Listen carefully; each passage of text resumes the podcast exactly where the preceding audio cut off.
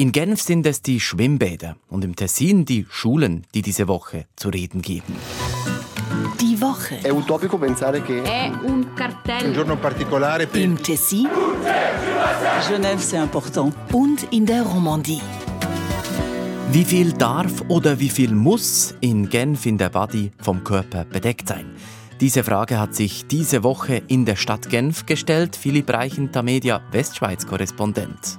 Ja, in der Tat. Das Genfer Stadtparlament diskutierte über das Ganzkörper-Badekleid, auch als Burkini bekannt. Klar wurde die Debatte auch polemisch. Das hat nicht allen gefallen, dieses Thema. Dazu zählte auch Omar Asabi von den Grünen. Er kritisierte, wenn man hier von Gesellschaft spreche, von gleichberechtigtem Zugang, seien es wieder einmal muslimische Menschen, die man diskriminieren wolle. Quand on parle de société, messieurs, dames, quand on parle d'accès égalitaire, ce sont encore une fois les musulmans et les musulmanes que vous voulez discriminer au nom d'une certaine laïcité qui ne serait pas la nôtre. Diese Debatte und wie es nun weitergehen könnte, schauen wir uns an. Und im Tessin, da geht eine bewegte Woche für Staatsrat Manuele Bertoli zu Ende. Gerhard Lob, freier Journalist in Locarno.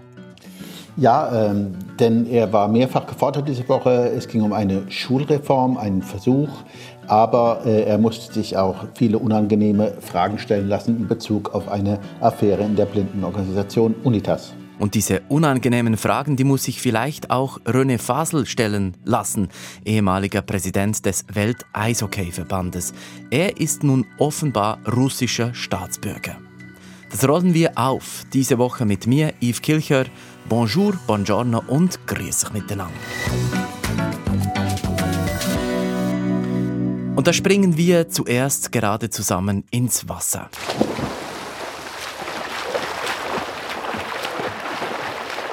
Wenn man schwimmen geht, dann diskutiert man meistens darüber, ob das Wasser zu warm oder zu kalt ist, gerade in diesen Tagen im Winter oder gegen den Frühling. Aber in Genf, da gibt es im Moment ganz andere Diskussionen, nämlich die Kleidervorschriften. Frauen sollen im Burkini ins Schwimmbad dürfen, also im Ganzkörper-Badeanzug. Man sieht nur noch Hände, Füße und das Gesicht. Das hat das Stadtparlament diese Woche entschieden. Es will das Reglement für öffentliche Sportanlagen ändern, Philipp Reichen. Ja, die Abstimmung, die ging ganz knapp aus. 38 Stadtratsmitglieder votierten für die Änderung des Reglements, 33 votierten dagegen. Die Genfer Stadtpräsidentin und Forscherin des Sportdepartements Marie-Barbe Chapuis von der Mitte-Partei versuchte den Stadtrat erfolglos von einem Nein zu überzeugen und war nach der Schlussabstimmung entsprechend enttäuscht. Im Genfer Lokalfernsehen Le Mans Bleu sagte sie, niemand habe gewünscht, dass diese Verordnung geändert werde, weder Frauen noch die muslimische Gemeinschaft. Sie glaube vielmehr, es gehe nur darum, wieder einmal eine Polemik auszulösen. Cette modification qui est proposée du règlement des piscines, elle euh, ne répond à aucune demande particulière, ni de femmes, ni de la communauté musulmane. Euh, Je crois que le seul résultat de cette modification, c'est de créer une polémique euh, inutile, encore une fois. Et aujourd'hui, on a un règlement qui fonctionne bien. Die politische Diskussion im Parlament war emotional. Omar Asabi von den Grünen Genf sagte im Parlament, wenn man hier von einer Gesellschaft spreche, von gleichberechtigtem Zugang, dann seien es wieder einmal die muslimischen Menschen, die man diskriminieren wolle. Quand on parle de société, messieurs, dames, quand on parle d'accès égalitaire, ce sont encore une fois les musulmans et les musulmanes que vous voulez discriminer au nom d'une certaine laïcité qui ne serait pas la nôtre. Und Luc Bartassa vom rechtspopulistischen Mouvement Citoyen Genevois stellte die Frage, ob das von den Linken komme. Denn sie wirke für ihn wie eine Rabenkrähe, ein Raubvogel und ein Aasfresser. Denn die Linke, die ernähre sich von den Leichen der Fragen, die sich gar nicht stellen würden. Est-ce que ça vient de cette gauche un peu corneille noire, rapace et charognarde qui vient se nourrir ne Und auch nach dem Entscheid geht die Diskussion weiter. Die SVP, die will das Referendum ergreifen. Welche Bedeutung könnte dieses Thema nun im Wahlkampf einnehmen, Philipp Reichen, der in Genf ja läuft?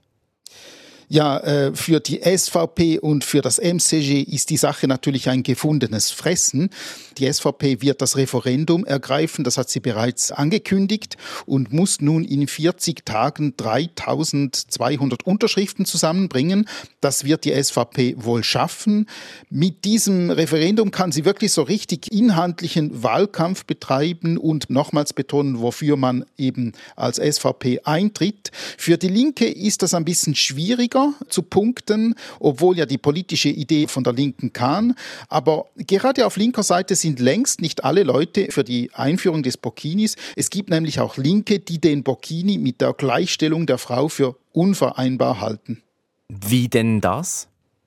Ja, Sie sagen einfach, dass der Burkini an sich nichts bringt, sondern eine Diskriminierung der Frau ist in dem Sinn, dass man eben sich verhüllen muss, wo man doch eigentlich seinen Körper nicht verhüllen sollte, sondern eben die Freiheit haben sollte, seinen ganzen Körper zeigen zu dürfen. Das Thema, das beschäftigt die Stadt Genf ja schon seit längerem.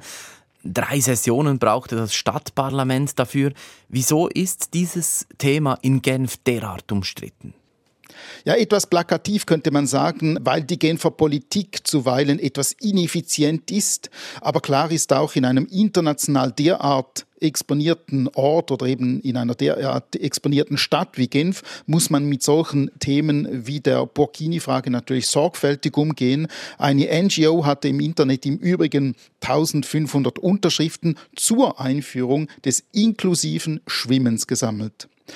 Auch eine Frau namens Nida sprach sich gegenüber dem Fernsehen RTS für das Schwimmen mit Burkini ein. Es sei nicht einmal eine Debatte, denn es sei für alle, für Menschen mit Ekzemen, also mit Hauterkrankungen oder für Menschen, die angefeindet würden, weil sie für andere offenbar zu dick seien. Die könnten nun längere Kleider anziehen. Das helfe diesen Menschen endlich auszugehen, Spaß zu haben, zu baden. Das finde sie toll. C'est vraiment même pas un débat en fait. Surtout que baignade inclusive, c'est pour tout le monde. Donc des personnes qui ont de l'eczéma, des personnes qui ont euh, dit par exemple être mal à l'aise à cause de la grossophobie, qui veulent alors s'habiller beaucoup plus long. Ça aide certaines personnes à au final sortir, s'amuser, se baigner. Je trouve ça super. Ja, die Frau Nida trifft, glaube ich, dort einen Punkt, wo sie eben auf die Freiheiten anspricht, die sie nicht hat, wenn sie in der Body keine Burkini tragen darf. Andernfalls würde sie wohl kaum in einem öffentlichen Schwimmbad auftauchen. Jetzt hat die Stadt Genf über den Burkini oder auch über Badekleider im Gesamten gesprochen. Wie sieht denn die Regelung in anderen Westschweizer Badis aus? Ja, ich kann da nicht äh, wirklich ins Detail gehen, weil mir da auch die Kenntnisse fehlen. Aber so viel mir bekannt ist, gibt es tatsächlich da und dort puncto Kleidervorschriften strengere Regeln als in der Deutschschweiz. Im Jura ist es mir sogar schon einmal passiert, dass mich ein Bademeister aus dem Wasser gezogen hat, weil ich Shorts trug und keine kurzen, eng anliegenden Badehosen. Das hat dem Bademeister sofort nicht gefallen. Er sprach davon, dass eben solche Shorts unhygienisch seien und ich war wirklich sehr erstaunt, weil ich mein halbes Leben lang, sage ich jetzt mal, solche Shorts trage und eben nicht andere Badehosen. Aber in der Westschweiz gelten da zuweilen andere Regeln. Da wird sogar der Deutschschweizer überrascht. Hören wir noch ins Tessin zu Gerhard Lob. Tessin führte ja als erster Kanton das Verhüllungsverbot ein, 2016. Abgestimmt hat das Tessin schon 2013, also weit vor der eidgenössischen Abstimmung, die ja im 2021 war. Gerhard Lob, wo steht denn die Diskussion zu Burkas und Burkini im Tessin nun? Ja, das lässt sich ganz einfach beantworten. Es gibt diese Diskussion im Moment eigentlich nicht. Zumindest ist mir nichts davon bekannt. Und seit der Abstimmung kantonal, später sogar die nationale Abstimmung, ist hier eigentlich die Debatte verebbt. Und ich muss sagen, auch im öffentlichen Raum, soweit ich das beobachten kann, haben wir ja eben eigentlich auch keine verschleierten Frauen. Und auch in den Badeanstalten oder am See, muss ich sagen, habe ich es bisher nicht beobachten können. Burkini in Schwimmbäder sind übrigens nicht nur in Genf ein Thema, zum Beispiel auch in Basel war das der Fall. Und der Blick in internationale Medien, der zeigt zum Beispiel auch in Frankreich, Deutschland, Belgien, auch dort ist das ein Thema. Der Kopf der Woche. Ist Manuele Bertoli. Seit zwölf Jahren ist er im Tessin Staatsrat für die SP. Er hört bald auf. Er tritt nämlich bei den kantonalen Wahlen Anfang April nicht mehr an. Wir schauen deshalb zurück auf seine Karriere, aber zuerst auf seine Woche. Da gab es nämlich einen Erfolg und auch schwierige Situationen für ihn. Beginnen wir mit dem Erfolg, Gerhard Lob. Manuele Bertoli will schon länger das Schulsystem ändern was genau ist ihm da ein Dorn im Auge? Ein Thema, das äh, wirklich mit Bertoli zu verbinden ist im Tessin, ist die Frage der Niveauunterschiede beim Unterricht in der Oberstufe. Also wir reden hier von der achten und neunten Klasse der Schola Media, der Oberstufe. In zwei Fächern, nämlich Deutsch und Mathematik, gibt es A- und B-Kurse, also für die schlechteren und für die besseren. Und das ist eine Sache, die Bertoli nie gefallen hat. Diese Woche hat er einen Teilerfolg verbuchen können. Und das nach vielen, vielen Niederlagen, muss man sagen. Denn der Große Rat hat grünes Licht gegeben für eine Testphase in sechs Schulen, die drei Jahre dauern soll. Also das ist für ihn natürlich ein kleiner Erfolg, nachdem auch mal eine Volksabstimmung eigentlich gar nicht in seinem Sinne ausgegangen ist. Wieso will er denn dies unbedingt ändern? Ja, Bertoli, äh, wer ihn kennt, und ich kenne ihn recht gut, weiß, dass er ein Kind der 68er Bewegung ist, auch in seinem Denken. Er ist ein sehr linker Politiker und die Reformbewegung der Pädagogik der 68er Jahre war ja von einem sehr demokratischen Schulsystem überzeugt, in dem es möglichst wenig Unterschiede gibt, möglichst lange. Und deswegen kennt das Tessin auch das Gesamtschulsystem. Das heißt, alle Kinder gehen in dieselbe Schule. Das beginnt von der Scuola dell'Infanzia, Kindergarten, dann über die Primarschule bis eben in die Scuola Media, also die fünf Jahre Primarschule und dann noch vier Jahre Oberstufe, gibt es keine unterschiedlichen Stufen Schulen so wie das in anderen Teilen der Schweiz der Fall ist. Und dieser Demokratieansatz der Chancengleichheit, das ist bei ihm sehr verwurzelt und deswegen hat er, aber auch andere Pädagogen im Tessin wollen einfach dort, wo Unterschiede gemacht werden, wie A- und B-Kurse, die eigentlich auslöschen und durch andere Maßnahmen ersetzen. Und durch welche denn? Weil diese Woche wurde das jetzt im Kantonsparlament nochmals besprochen und eben es gibt so etwas wie eine Mini-Reform. Aber wie sieht die aus? Ja, da geht es insbesondere darum, und das sagt Bertol immer, uns geht es nicht darum, dass wir das einfach abschaffen und morgen ist alles gleich. Nein, es sei ein pädagogisches Konzept, das eben dann auch eine Art Stützunterricht ist. Es gibt eine Doppia Docenza, also es werden zwei Lehrerinnen oder Lehrer im Kurs sein, die dann speziell helfen, auch den Schwächeren in der Klasse. Und dieses Gesamtkonzept, sagt er, müsse eben ausprobiert werden und die Resultate, so verspricht er es auch immer, werden viel besser sein wie das, was heute gemacht wird. Se diamo le condizioni, quello che deve avvenire avverrà con risultati ottimi, meno, meno non perfetti, ma comunque io credo migliori di quelli che abbiamo oggi. Schauen wir mal in die Westschweiz. Philipp Reichen, gibt es solche Schulniveau-Diskussionen auch bei Ihnen? Es gibt solche Diskussionen auch in der Westschweiz durchaus, aber es geht manchmal um viel Grundsätzlicheres, nämlich um die Frage, wie inklusiv soll eine Schule sein? Also sollen alle Schülerinnen und Schüler wirklich miteinander in die Schule gehen oder eben soll es dann Niveauunterschiede geben und wenn ja, wie viele und so weiter und so fort. Aber meistens ist es eine grundsätzlichere Diskussion. Das neue Modell im Tessin soll nun ab dem neuen Schuljahr an sechs Schulen getestet werden. Das also ein kleiner Erfolg für Manuele Bertoli, aber es gab diese Woche durchaus auch schwierige Situationen für ihn, vor allem im Zusammenhang mit Unitas, das ist die Organisation für blinde und sehbehinderte Menschen im Tessin, wo es über Jahre zu sexuellen Belästigungen gekommen sein soll. Wir haben Ende Januar darüber berichtet bei die Woche in Tessin und Romandie. Diese Woche nun war das Thema im Tessiner Parlament. Aber rollen wir den Fall nochmals ganz kurz auf, Gerhard Lob. Um was geht es? Ja, wie Sie richtig sagen, es ging um Belästigungsfälle und das Ganze soll sich über Jahre abgespielt haben und die geben seit einiger Zeit zu reden, denn eine der Fragen ist, ob diese Fälle gedeckt wurden. Ganz wichtig, es geht eigentlich immer um eine Person, die die gemacht hat. Und diese Leitungsperson ist inzwischen nicht mehr bei diesem Verein für Blinderte und Sehbehinderte tätig. Und das kantonale Sozial- und Gesundheitsdepartement hatte eine externe Expertise in Auftrag gegeben, und diese Expertise, ein Audit, hat eben auch zutage befördert, dass es circa 17 Belästigungsvorfälle gab, aber der Rapport ist nicht öffentlich. Und De Rosa hat diese Woche im Großen Rat auch nochmal verteidigt, dass dieser nicht veröffentlicht werden kann. Aber auch der Rapport hat die Diskussion nicht verstummen lassen. Und es geht auch darum, welche Rolle Manuele Bertoli hat in dieser ganzen Sache, denn 2011 wurde er zum Staatsrat gewählt, aber vorher war er Direktor von Unitas und die Frage stand immer im Raum, was hat er davon gewusst? Und da hat es diese Woche eine Aussprache im Parlament gegeben, weil dies zwei Mitglieder verlangt haben. Sie haben diese Debatte verfolgt. Wie haben Sie sie erlebt?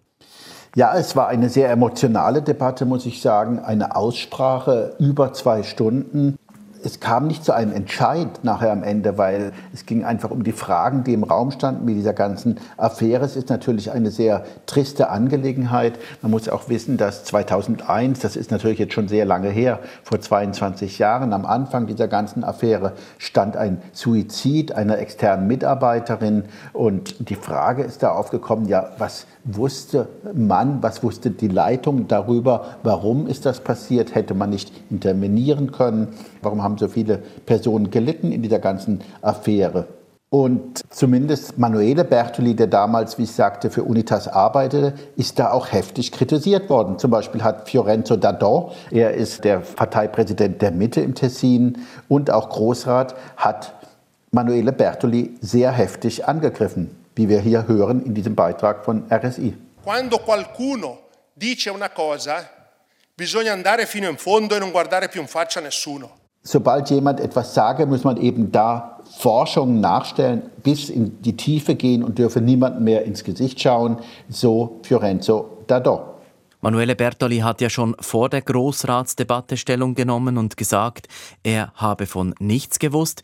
Wie hat er im Großen Rat selbst dann Stellung genommen? Ja, es war sehr ähnlich, muss man sagen. Das hat auch für Wirbel gesorgt. Er hatte nämlich drei Tage vor dieser Großratsdebatte eine persönliche Medienkonferenz einberufen, ein Grotto in Giubiasco, wo er gesagt hatte, er habe eben damals nichts gewusst von diesen Vorgängen. Es sei einzig bei äh, Klagen immer um Fragen der Arbeitszeit gegangen, aber um Belästigung, nein, davon habe er nichts gewusst. Und wenn ihm der Heilige Geist nichts sage oder einflüstere, dann könne er eben auch davon nichts wissen und könnte auch nicht handeln können. So sein der Kern seiner Aussage, wie wir es auch jetzt hören. Non c'è lo Spirito Santo che te le infonde. E se non te le vengono a dire, e se in qualche modo non c'è stato mezzo di saperle, intervenire è difficile. E difficile è un eufemismo, è impossibile. Das also Manuele Bertoli. Die Regierung will ja den Vorstand austauschen. Außerdem tritt Manuele Bertoli sowieso aus der Kantonsregierung zurück, weil eben er bei den Kantonalwahlen nicht mehr antritt. Und das Kantonsparlament, das konnte diese Woche auch darüber sprechen. Heißt das, diese Geschichte ist für den Moment vom Tisch? Nein, die Geschichte ist noch nicht vom Tisch. Zum einen muss man sehen, was im März bei der außerordentlichen Generalversammlung von Unitas passiert. Die werden sich nämlich treffen müssen. Und zum Zweiten im Parlament steht die Forderung einer PUC im Raum. MPS, das ist der Movimento per Socialismo, also die ganz linke Kleinstpartei. Sie hat eine PUC gefordert in diesem Zusammenhang, weil sie meint, es sei nicht klar, was die Regierung auch gewusst hat, ob sie adäquat in dieser Affäre sich verhalten hat. Und man muss sagen, mit Ausnahme der Mitte, der CVP, zu dem eben Gesundheitsdirektor de Rosa gehört, sind eigentlich alle anderen Parteien der Ansicht, dass so eine PUC durchaus eingerichtet werden sollte. Aber ein formaler Entscheid ist noch nicht gefallen. Also nicht eine einfache Situation für Manuele Bertoli kommt hinzu, dass es diese Woche auch noch einen Dämpfer für ihn gegeben hat, am Donnerstag in Zusammenhang mit einem Prozess. Ja, denn in Lugano wurde der ehemalige Direktor einer Schola Media, also Oberstufe, zu drei Jahren Freiheitsstrafe, davon sechs Monate unbedingt verurteilt, weil er Geschlechtsverkehr mit einer 15-jährigen Schülerin hatte. Diese Geschichte hat in den letzten Monaten unglaublich viel Wirbel im Tessin ausgelöst. Und einmal mehr ist die Frage aufgetaucht, was eigentlich die Vorgesetzten wussten, die Direktion der Schule und das Departement. Interessant auch, dass im Prozess herauskam, dass die ehemalige Ehefrau des Lateinlehrers die Chats mit der jungen Frau dieser Affäre der Direktion gemeldet hatte, aber offenbar nichts passiert ist. Bertoli hat in dieser Affäre ganz sicherlich keine individuelle Schuld, aber es färbt eben auf die Schule im Allgemeinen im Tessin ab und rückt diese in kein gutes Licht. Und Bertoli ist eben seit zwölf Jahren Erziehungsdirektor. Eine Administrativuntersuchung soll jetzt noch ausloten, was damals falsch lief. Und diese schwierige Woche für Manuele Bertoli und eben dieses Ende dieser zwölfjährigen Regierungsratszeit oder Staatsratszeit, wie man im Tessin sagt, die nehmen wir zum Anlass und schauen auf seine Zeit zurück. Gerhard Lob, Sie begleiten ihn schon seit zwölf Jahren. Welche Bilanz ziehen Sie? Ja, ich würde sagen, die Bilanz ist doch sehr gemischt und politisch hat Bertoli wahrscheinlich nicht sehr viel erreicht von dem, was er sich zum Vorsatz genommen hat. Und natürlich vor allen Dingen die Abstimmung über sein großes Schulreformprojekt La Scuola che verrà, die ist ja abgelehnt worden, dieses Projekt von der Bevölkerung in einer Volksabstimmung. Das war schon eine große Niederlage, die ihm zugesetzt hat. Und daran kann auch dieser kleine Erfolg von dieser Woche wohl nicht viel ändern. Unbestritten ist, dass er ein großes Zeichen gesetzt hat und dafür hat er sehr viel Respekt bekommen und zu Recht auch, weil er ja selber blind ist und unglaublich, was er geleistet hat in diesen zwölf Jahren. Das ist doch sehr beachtenswert, dass er auch die vielen Reden, alles, was er machen muss, die Dossierkenntnis in vielen Teilen, dass er das alles so aus dem Kopf gemacht hat und natürlich mit den Hilfsmitteln, die ihm heute zur Verfügung stehen, vor allem elektronische Hilfsmittel. Und ich muss sagen, auch gegenüber Journalisten war er immer sehr auskunftsfreudig und man konnte ihn eigentlich auch immer sehr gut erreichen. Das war eine sehr, sehr feine Sache als er gewählt worden ist. Da hat man gesagt, ja, er ist blind, kann er das? Ist man deswegen anders mit ihm umgegangen? Ich habe nicht den Eindruck, ich habe wirklich den Eindruck, dass man das irgendwie vergisst, auch wenn er einem gegenübersteht oder er war ja auch schon vorher Fraktionschef. Irgendwie war das nicht wirklich ein großes Thema. Ein bisschen vielleicht, wenn man da ganz ehrlich ist, er war ja auch Kulturdirektor in dem Bereich etwa der bildenden Künste oder auch des Films, war es manchmal vielleicht für die Kunstschaffenden nicht so gut, dass jetzt die Person, der Direktor, Werke nicht hat äh, sehen können. Das hat manchmal vielleicht zu kleineren Schwierigkeiten geführt, aber in der Gesamtbilanz muss man sagen, hat er wirklich das bravourös gemeistert, trotz dieser doch erheblichen Einschränkungen. Also eine zwölf Jahre lange Staatsratszeit, die da von Manuele Bertoli zu Ende geht. Vom Freiburger Zahnarzt zu einem der mächtigsten Männer in der Sportwelt und wahrscheinlich zum mächtigsten Mann im Eishockey, René Fasel.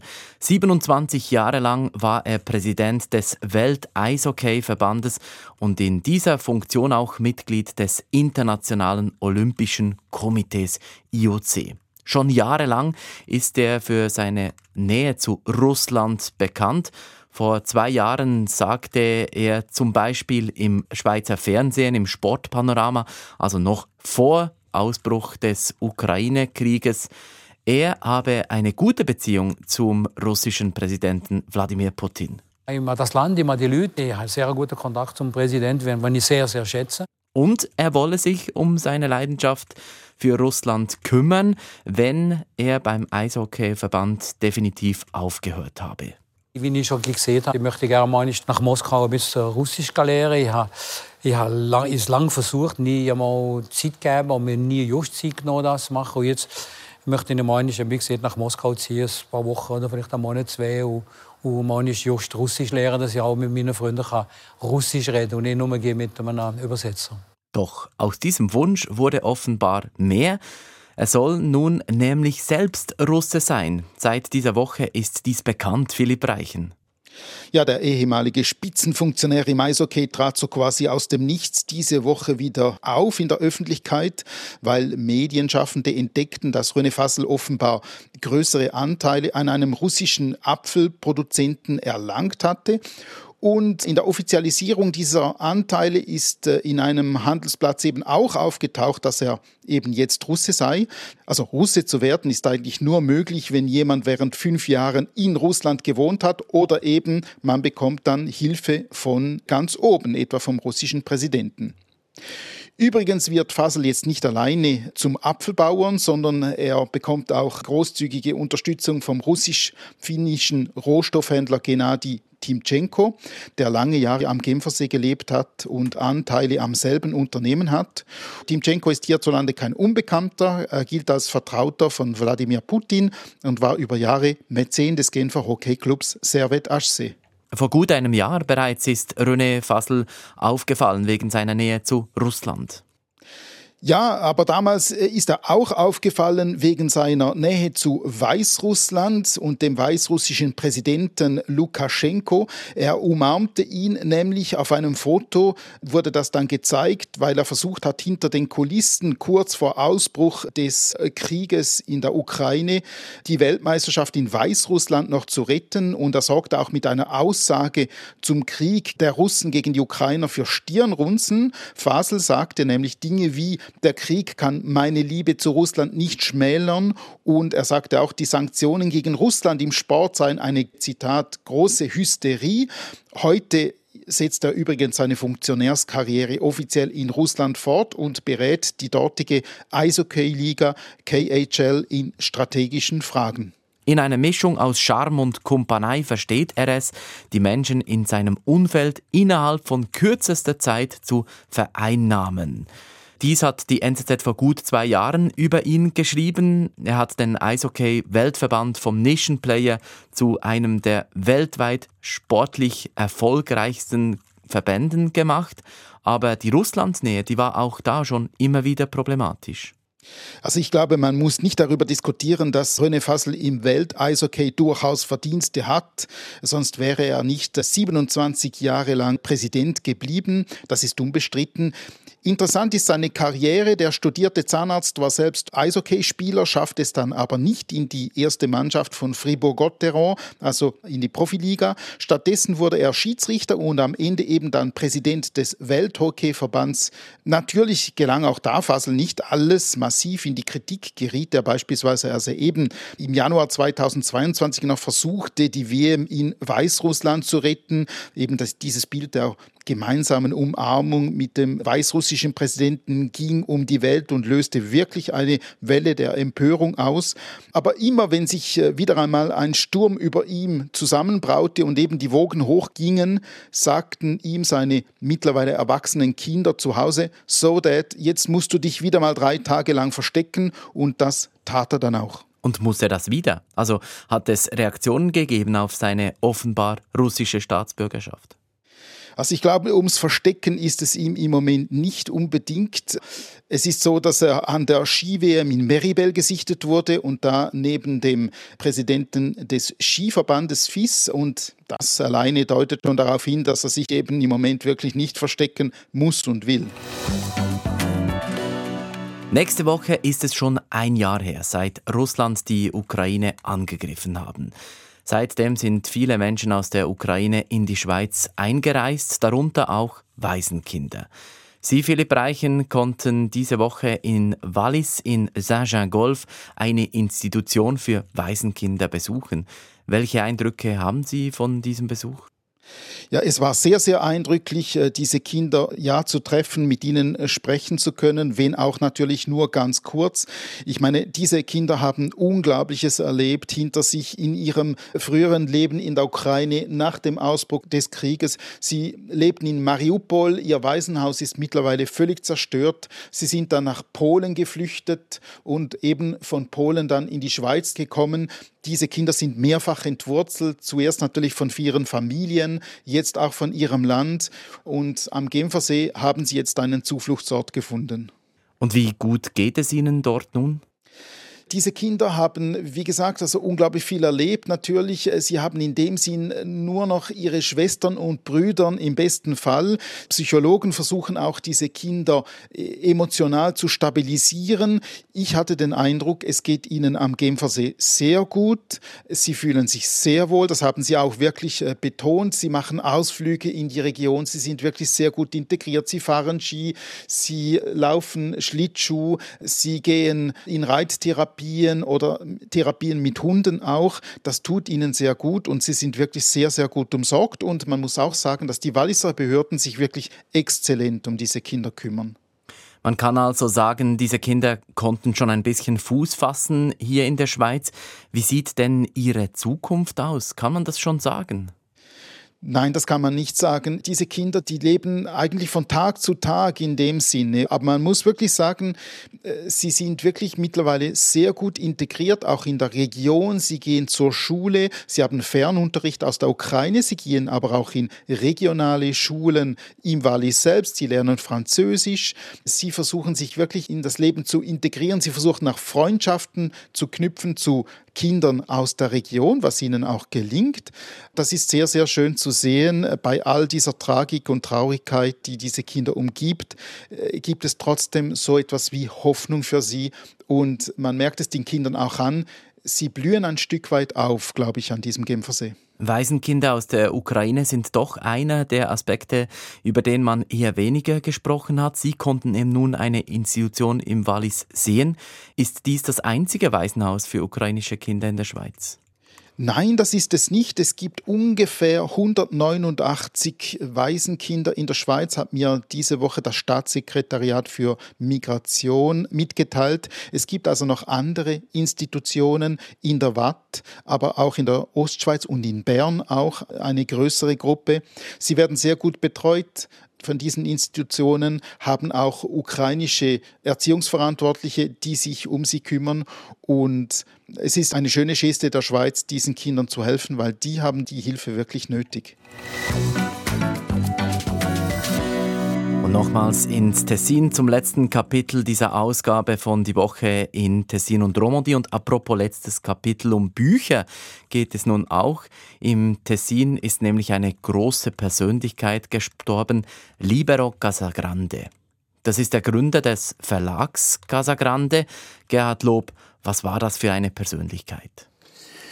Ja, wie Sie sagen, er war Gründer des gleichnamigen Verlags, also der Nachname ist ja Casa Grande. Und dieser Verlag hat wirklich eine große Bedeutung für die italienische Schweiz bzw. das Tessin. Und es fing ganz klein an in Bellinzona mit einem kleinen Buchladen, einer Buchbinderei und Papeterie in den Nachkriegsjahren. Und Libero Casagrande hat das selbst mal erzählt in einem Beitrag für das italienischsprachige Fernsehen RSI. È stata diretta per decenni da mia mamma, che ne è stata l'anima, il motore. In questa libreria è nata anche la nostra tipografia e di converso sono nate poi le edizioni Casagrande, proprio da qui, anni, alla fine degli anni 40.